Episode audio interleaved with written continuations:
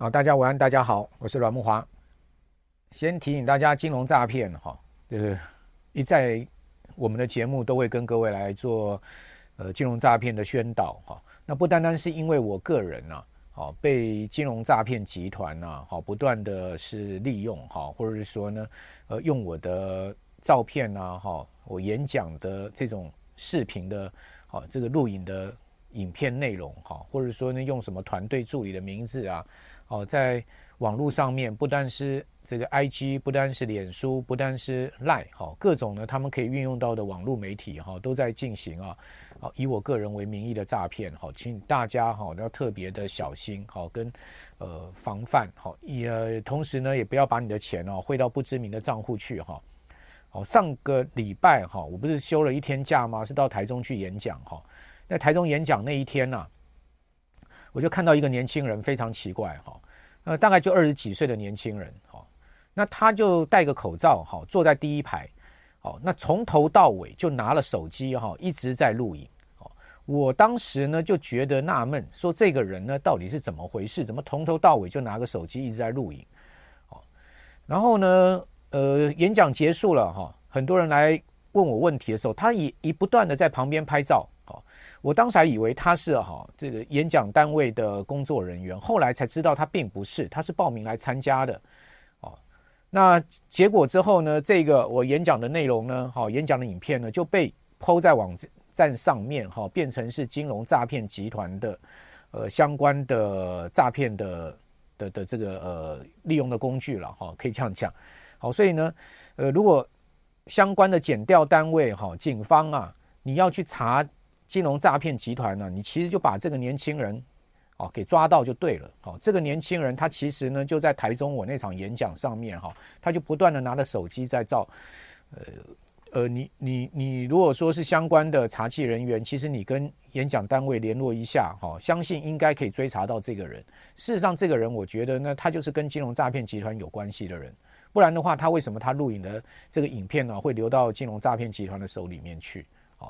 那所以，我在这边呢，要提醒大家，当然，对我们自身而言，就是防范金融诈骗。我们不要把我们的钱随便汇到不知名的账户去。你汇的账户一定是要你认识的人，好，然后呢，或是说你自己的账户，或者是说呢，你信任的投资账户，好，包括呃这个呃基金公司啦也好啦，哈，或者是说呢，任何你信任的投资账户的信托的账号里面去。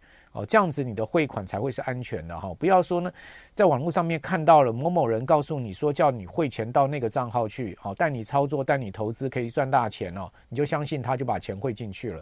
事实上，你的钱哦汇进去之后呢，就三个字叫做打水漂，一定叫做有去无回。好，请你千万不要再被金融集团的人哈引诱啊，或者各种的这个利诱哈，而把钱汇去啊，因为呢，大家知道说。你会把钱汇到一个不知名的账户去，一定是利诱嘛？哦，一定是呃告诉你说这个投资有多丰厚嘛？好，你才会把钱汇到一个不知名的账户去嘛？哦，好，那这个呃一开始提醒大家哦，有这样的一个状况。好，好，那今天我们的题目叫做 AI 舰队重挫哈，Risk On 说假的吗？哦，什么叫 risk on？我们等下跟各位讲。那 AI 舰队重挫，我想今天大家都应该没有疑问了吧？看到收盘，很多人应该傻眼哈。如果你今天手上伟创啊、广达、技嘉这些股票是很早前就买了，哦，你已经获利非常多，而且呢，这个呃报酬非常丰厚的情况之下，你心中应该会浮现一个字，哦，那个字之后呢，你可能心中有一个 A 口叫做。哎呀，少赚很多，对不对？我就不讲那个字了 哦。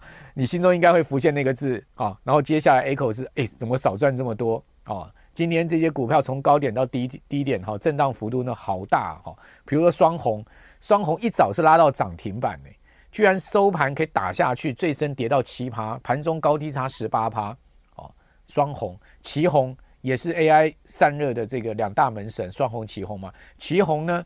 居然被砍到只差一档啊！这个跌停哈，盘中的时候，那更不要讲伟创跟广达跌停板，哇，这两档哈可是 AI 舰队里面的这个航空母舰级的哈。如果我们把整个 AI 看成是一个联合舰队的话，那航空母舰级的啊，那就毋庸置疑就是伟创跟广达了。这两档股票居然被砍到跌停板，那代表什么？连航母都被击沉了，那这个 AI 联合舰队还能搞吗？哦。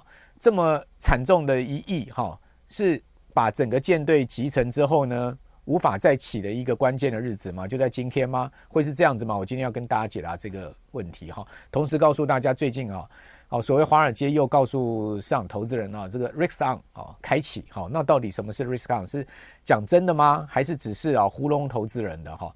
好，那我们先来看各位今天这个呃投影片的第一张，告诉大家啊。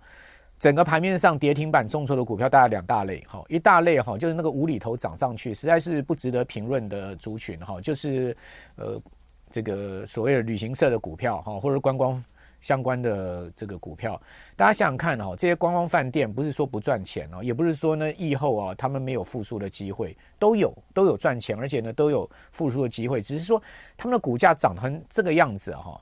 你还去追它哦？那我真的也不知道说呢，你到底是什么样子的一个投资策略哈？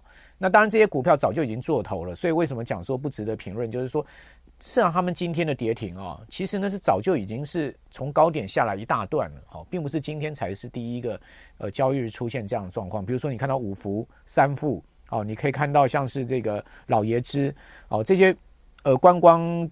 旅行社的股票，或者说饭店股票呢，跌停板其实呢根本就不足呃为奇了哈，因为他们早就已经做头，而且下来已经是个把个月的时间了哈，他们怎么涨上去就怎么下来哈。我早就在我的节目里面讲说，开一家旅行社，你觉得他能赚多少钱呢？我不是说看不起开旅行社的哈，开旅行社的其实是呃一个呃对民生产业来讲很重要的行业了哈。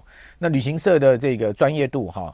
跟客客服啊也很重要啊，因为我们出国嘛，很多人都会参团嘛，不是说旅行社这个行业不好，但大家要知道，旅行社这个行业其实呢，并不是一个高毛利的行业。好，那在疫后呢，他们因为一波啊这个旅游兴起而赚到了是所谓机会财，但绝对不会是常态的。呃，所以我觉得这些股票怎么涨上去，它终究会怎么跌下来，这是应该不变的道理了哈。那饭店业也是一样，其实饭店业也并不是一个高毛利的行业。哦。那问题就是说呢，整个饭店股呢，这市值推高成这个样子，当然它后面修正空间也会很大。那今天比较值得谈论的就是整个 AI 舰队哈，我称之为 AI 联合舰队的一个重创。好，大家看到今天在 AI 股里面哈，单是跌停板有哪几档哈？哦，都是这个航母级的哈，像纬创，像是威盛，好，像是广达跌停。另外华星光，好，这也是今年在 AI 相关通讯族群里面哈最夯的一档股票，也是跌停。另外散热的立志跌停，好，然后呢，广达集团的广明跌停，好，那广达集团下面的广达跟广明两档双双跌停哈，哇，这个对广达集团来讲哈也是相当呃挫伤的一天哦。广达在上周五哈市值才突破一兆，好，结果呢一兆市值只当了一天，好，今天就立刻把一兆市值给还回去了哈。呃，此外呢，呃，伟创集团里面的伟创跌停板，哦，另外呢，纬颖哦跌了六趴，哦，微软也跌了六趴，所以伟创集团呢，啊，也可以讲说是重创的一天。那还有呢，呃，最近涨非常凶的像台燿啦，好，以及呢英业达，好，盘中呢。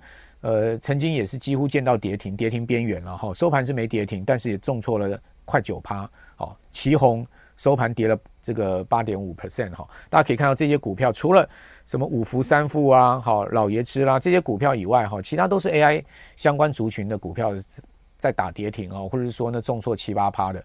另外还有一档非常重要的股票，好创意，好今天也是一开盘就跌停板。我刚讲了说，像广达啦、伟创啦这些股票都是盘中陆续见到跌停啊。创意是一开盘就跌停板，它是从开盘到尾盘就一价到跌停啊。那为什么创意会一价到跌停？因为上周五它这个法说会啊发布出来的这个第二季的情况呢不如预期，好，同时呢下调今年的整个展望。哇，第二季不如预期就算了，下调今年整个展望啊，就代表下半年也不如预期啊。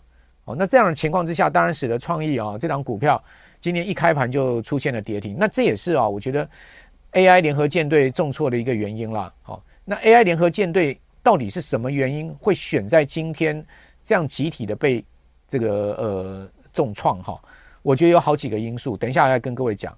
可能很多人会先问到说，那跟国际因素有关吗？我们先来看一下国际因素有什么。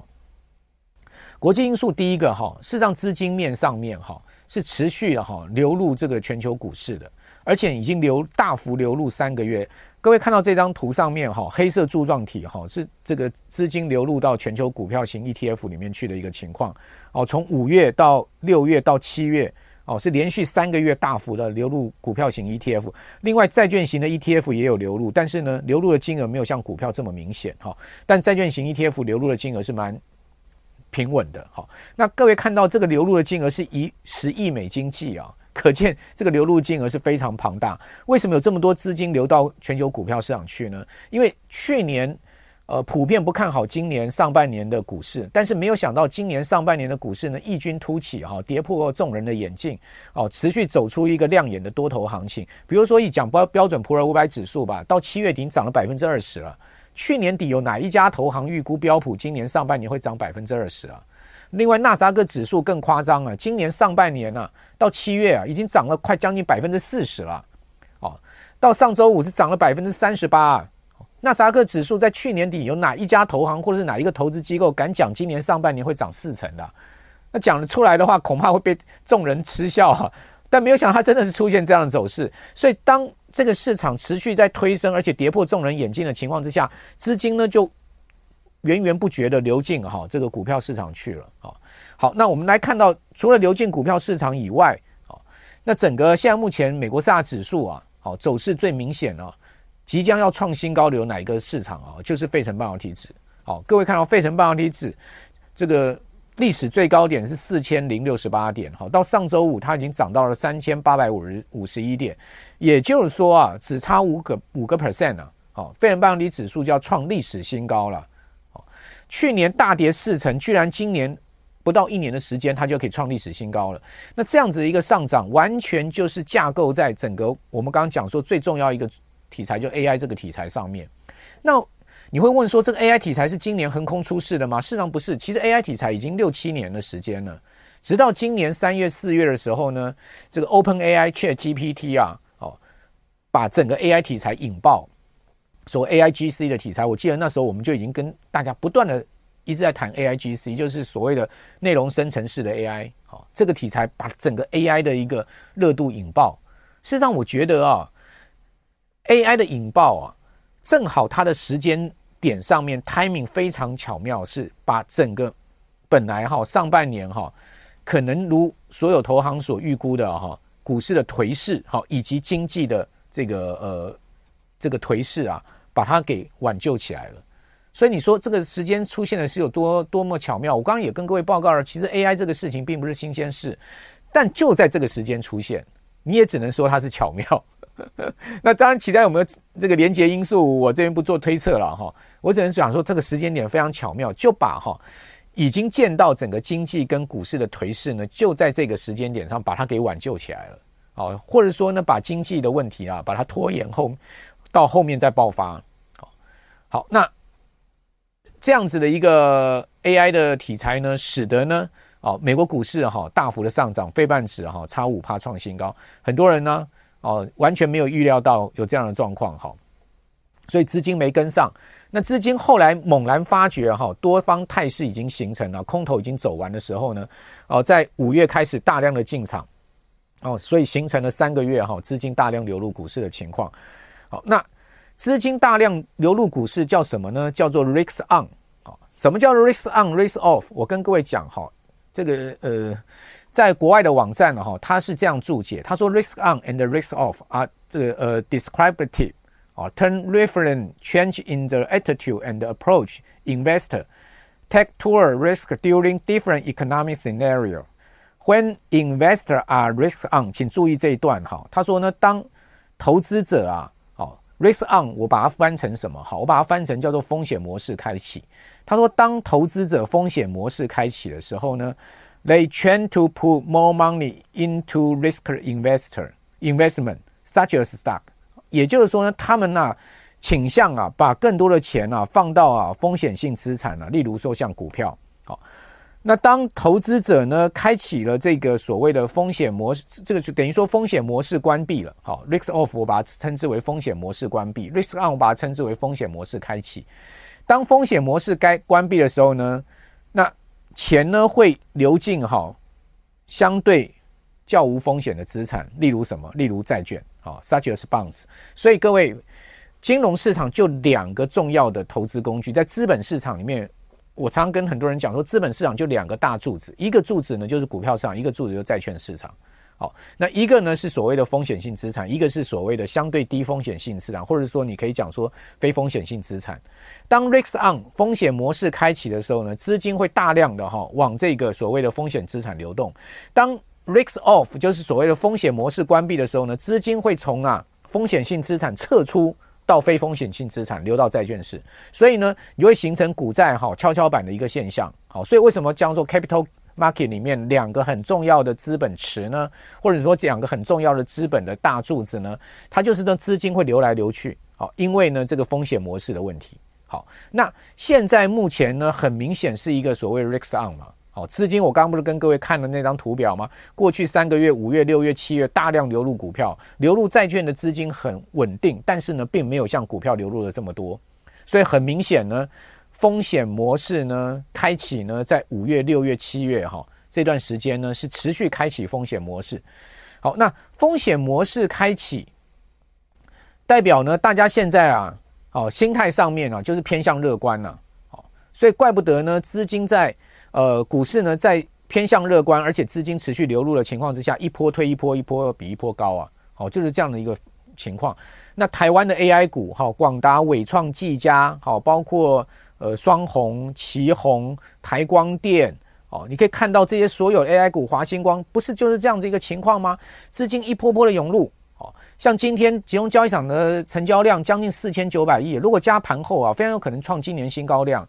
那贵买毋庸置疑的已经创新高量，因为今天贵买的成交量一千三百亿啊，创今年的新高量，所以这么大量的资金持续的涌入到这个股票市场里面去，好，大家现在心呃情绪偏向乐观。所以我刚刚讲了嘛，如果说你手上有很多 AI 股、纬创、技嘉这些股票，如果你是很早买，你在五月份就买了，你现在可能获利都已经是一倍、两倍的情况之下，你看到今天这些股票下跌，你心中大概就那个字嘛，然后心一下 后面的 A 口讲说，怎么呃跌这么多，哇，少赚不少，对不对？如果你是今天才买的话，那你真的是串起来了。比如说我讲双红好了，一早拉到涨停板，如果你是在双红。大涨涨个六趴七趴，那时候追进去，哎，它到涨停的时候，你可能很高兴啊。你看哦，我去追双红对吧？哦，今天看到涨涨停板了，我买六趴，我后面还赚了四趴，对不对？哦，结果没有想到双红居然从涨停板一路下杀到盘中最多跌了七八趴。你买到双红哈，如果是今天买的哈，你心中大概一开始那个字是换另外一个字啊。白米，我们我们常常讲嘛，米有两种嘛，白米跟另外一种米嘛。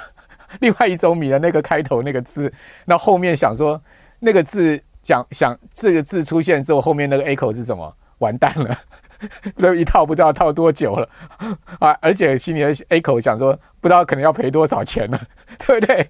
好，双红三百多块的股票啊，你看十八趴差多少啊？一张股票差多少？你买个十张差多少啊？好，好，所以。这样子的一个行情啊，在这么乐观的气氛之下，哈，整个 AI 联合舰队哈遭到这么大的一个挫伤，哈，航空母舰级的都被击沉了嘛。那当然哈，这个市场的情绪啊，哈，一定会啊，好开始哭荡，哈。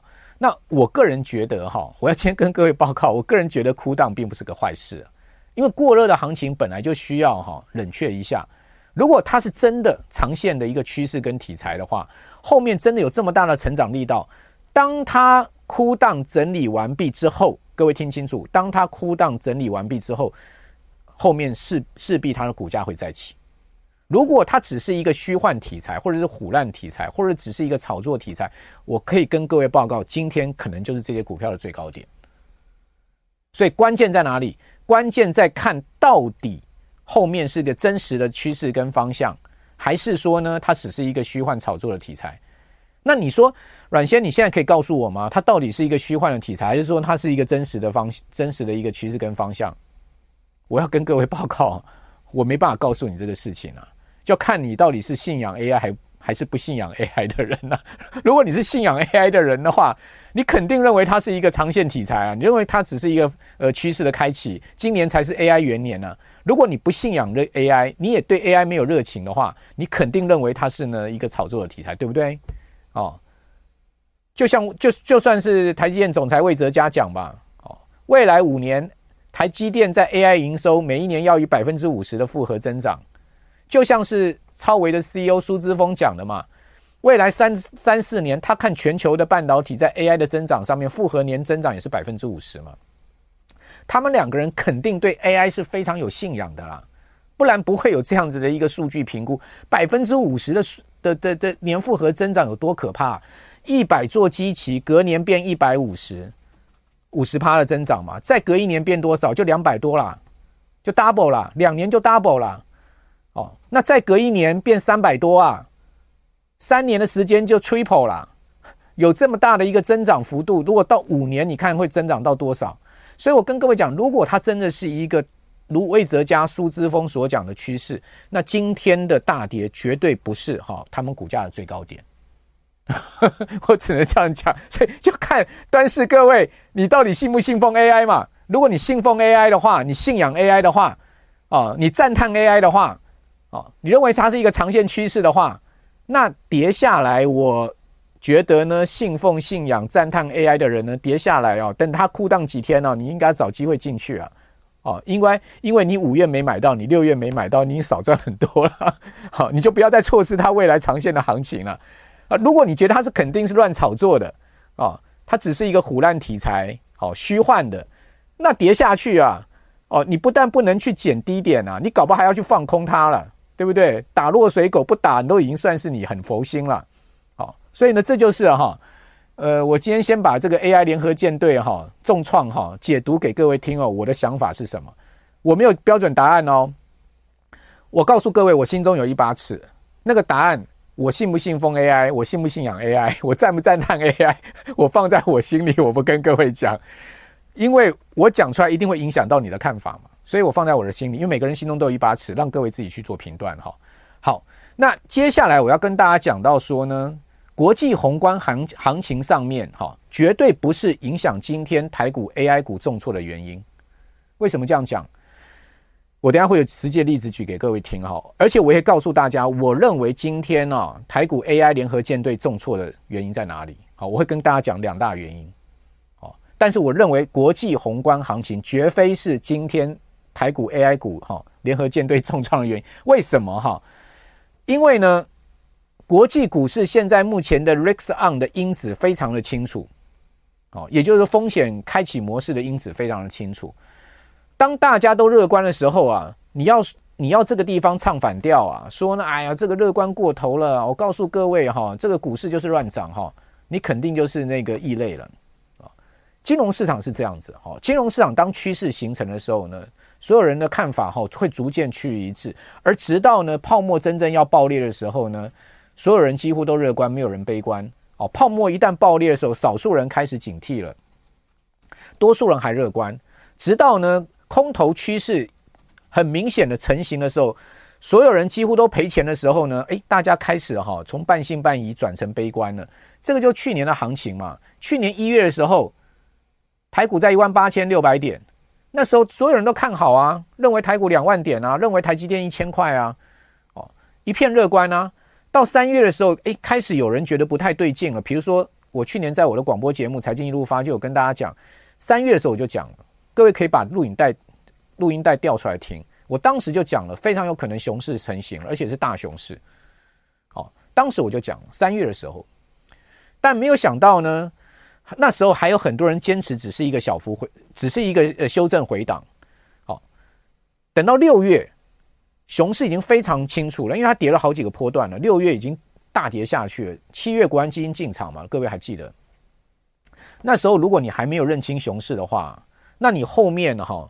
整个六月到十月你亏惨了，为什么？因为整个六月到十月有两个波段的大跌，一个波段大跌，加权指数都跌了三千点，所以两个波段跌了六千点。去年台股说从高点到低点，哈，从十呃这个一月五号，好，当时加权指数的一一八六一九到十月二十五号的一二六二六，说呢整个波段是跌六千点嘛，哈，将近六千点。但事实上，如果你把每一个波段的高低点全部把它加起来，它是跌了一万点。那这一万点中的六千点，就是在呢六月到十月最后两个波段下跌，因为去年总共四个波段下跌，好，各位如果去把那个日 K 线调出来，你会发发现非常清楚的四个波段下跌。好，第三个跟第四个波段，两个波段每一个波段各跌三千点，哇，很惨啊！也就是说，你到去年六月你还辨辨辨识不清楚是熊市大熊市来的话，你就会亏到那最后那六千点，哦，那真的是会亏惨啊！哦，但没有想到十月二十五号。贵买十月二十六号就见到了全年低点，之后就一路上了，对不对？上到这一波，呃，一万七千四百点嘛，从一万两千点、一万两千六百点上到一万七千四百点，足足又上了这个将近快五千点嘛。啊，那熊市分不清楚，那你当然牛市来的时候你也分不清楚嘛，因为你你不懂得怎么样去区分牛熊市的一个最基本的区分原则。那这个区分原则好不好理解？当然很好理解。我以后有机会再告诉大家，怎么样去区分牛熊市。哦，它区分的重点在哪里？你怎么样在第一时间呢？你就能确认熊市来了，或是说牛市来了？这个很重要啊，因为你长期要在金融市场里面投资，要在股市里投资，你一定要对整个趋势跟方向有一定的把握。如果你对趋势跟方向没有一定的把握的话，你往往就是这个无头苍蝇哈，就在这个市场里面啊乱转。好，那回到现在目前呢？我刚刚讲说呢，国际股市现在目前普遍乐观，但还不到，还不到，我个人还不到，认为还不到整个大泡沫要爆裂的时候，因为还不，时间还没到，还没到了，哦，原因很多，等一下再跟各位，以后有机会再跟各位讲。先讲哈，最近哈市场怎么看哈？所谓的风险模式开启会持续哈，主要有三个原因。第一个原因呢，就是华尔街认为说软着陆的可能性增加。也就是经济呢不会衰退，有很多证据，比如说呢，上个礼拜五美国联准会哈最看重的通膨指标 P C 跟核心 P C 六月双双又继续的哦这个 follow CPI 消费者物价指数放缓嘛，那 PC 创下二零二一年三月以来最低的年比增速，核心 CPE 年比增速呢还超出预期的放缓到四点一，那核心 CPI 在四点八，核心 PC 已经掉到四点一了。哦那创下二零二一年九月以来的最低增速。那同时呢，第二季哈劳工成本指数的季比增长一趴也低于市场预期。所以呢，这些都是哈被华尔街认定为所谓经济要软着陆很重要指标。就第一个，通膨很明显的持续在放缓；第二个呢，这个工资的这个成本也在放缓。好，第三个呢。GDP 今年第二季美国是二点四，好，比一点八的预估值好很多。第一季是两趴，好，所以经济没有衰退的问题。然后呢，失业没有大幅的上升，虽然说呢，呃，失业的情况呢，就呃就业的市场的情况呢，有慢慢在松动的一个情况，但是呢，似乎看起来没有大量失业的问题，好，因为基础劳动力还是非常缺乏，所以呢，就这一些林林总总的原因，全部把它兜在一起呢。华尔街认为软着陆的可能性增加。好，那我们不姑且不论是不是金发女孩经济，或者是说真的是软着陆，只要大家都相信是软着陆，你何必去跟他作对呢？是不是？金融市场是这样子嘛？金融市场就是好汉不吃眼前亏嘛。如果一群人要打你，十个人要打你一个，你还跟他硬干吗？那你不是傻瓜？你当然是掉头就往后面跑啊，不然就是说大哥我错啦，是不是？双腿一跪就下来啦。难道你还要真的跟他们十个人硬干吗？哈，除非你是那个呃超商好客，要不然你就是阿诺，不然你怎么去跟那十个人硬干呢？是不是？好汉不吃眼前亏。当金融市场普遍都信奉要软着陆的时候，你真的没必要去跟他对做了。好，这是第一个哈。第二个呢，企业盈盈余是不是要好于预期？很明显嘛，你看到美国这些科技巨头所公布出来的财报，没有一家差的嘛。好那根据 Face 的数据呢，标普五百指数里面呢，大概有一半的公司啊，已经公布第二季的财报了，其中百分之八十的公司的盈利超过分析师一季一致的预期，是这个是这个高于百分之七十七的五年平均水准。哎，第二季哎，第二季是普遍认为美国企业获利最差的一季，居然还出现这样的成绩单，那更证明了就是所谓的软着陆嘛。Meta 跟阿发贝、谷歌股价上周五继续涨。上周的涨幅，两档股票一周都达到十趴啊，超过十趴啊，两档股票一周涨幅都超过十趴啊。好，第三个就是上周五突然出现了一个风险因子，就是日本央行突然啊，好像开始又要转阴了。这个植田和南新任总裁好像告诉大家，哇，不是橡皮图章啊，好，我不是来接续那个黑田东彦遗绪的啊，继继续执行他政策的人，我是真的是可以做主的啦。哦，短期关键利率负零点一没有调动，好，然后呢，YCC 直率曲线的控制区间正负百分之零点五没有调动，但是呢，日本央行宣布十年期国债殖率固定买回利率呢从零点五到一趴，就是告诉各位呢，实质上日本央行的所谓的宽松货币政策不是铁板一块。是会变动的，他没有调，他没有调动这些重要的政策方向，但是他告诉你，我就是要把我的国十年期国债的这个买回的利率从零点五调到一倍，好，调到一趴，我就允许十年期国债殖率上升到一趴，意思就是这样子了。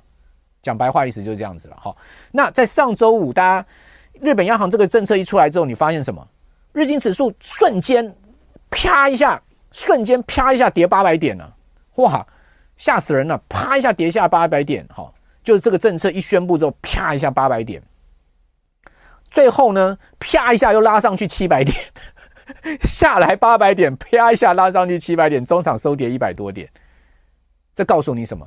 告诉你股市被吓到一下之后，马上惊魂甫定，恢复这个呃所谓的从容的态度来。跌下来是买点呐、有没有？跌了八百点，赶快买啊！此时不买，更待何时啊？哦，日本股市今年涨了三十 percent 呢，这个亚洲股市里面涨幅第一的市场啊！你好不容易第一天跌了八百点，我这边不买干嘛、所以拉上去有七百点啊，中场只有跌一百点，今天就验证了。各位看，哦，这个是我今天下午三点抓了日经二五指数今天走势，涨了四百点，涨了一 percent。哎，上周五盘中。大跌八百点，那时候去捡日本股市的人对还错？对呀、大对呀、啊，赚了一千点啊，是不是？好，另外呢，日本十年期国债殖率突破零点五没有错，各位可以看到哈，十年期国债殖率过去一直压在零点五这个所谓正负区间里面，就日本央行过去只要突破零点五我就买嘛，我就一直给你买无限量买嘛，就买把你买到这个零点五以下嘛。他现在说呢，我要放宽啦，我要在一趴买啊。好，所以呢，他就往上走，往上走有没有关系？没有关系啦，才走到零点六啊，你就那么下吗？哦，日本央行它要渐进式的调整它所谓的宽松货币政策，这么做其实它已经宣告了它的招数也就仅止于此了，它后面大概也没什么太多的招了。今年大概日本央行不会再做什么样重大的决策了。哦，我可以跟各位肯定的讲这件事情。因为日本央行知道说呢，动辄结束他们负零点一的负利率，或者说呢，去调整 YCC 的区间呢，它知识体大，会影响非常大的一个的的这个呃整个日本的金融跟经济，所以他不会贸然的去做这些事情，这些事情，但他会逐步的、慢慢的、很和缓的去做。关键在哪里？日元。上周五日元盘中一度升一趴，因为那个政策一出来之后啊，转阴了，所以日本。这个呃呃卖日股抛日这个买日元对不对？哦，赶快卖了日本股市去换成日元，日元盘中升一趴，你知道最后怎么样？最后贬一趴，所以上下两趴。各位看到上周五是一根红棒，上下贬两趴，今天继续贬，贬到一四一点九五，将近一四二。他告诉你什么？告诉你市场就认定了日本央行呢，就还是鸽派了，它鹰不了了，鸽子变不了鹰子了。哦，鸽子要变老鹰，那 成何体统啊？多难呐、啊！哦，那不是变个性就可以变啊，那么简单啊。鸽子要变成老鹰啊，那个体型差多少啊？哦，所以呢，日本央行就是鸽了，没办法了哈、哦。今天不会太大的问题，所以呢，我觉得日日银的这个所谓的风险因素也不构成 risk on 了哈、哦、要结束的因子了。好、哦，所以我们刚刚讲综合三大因素。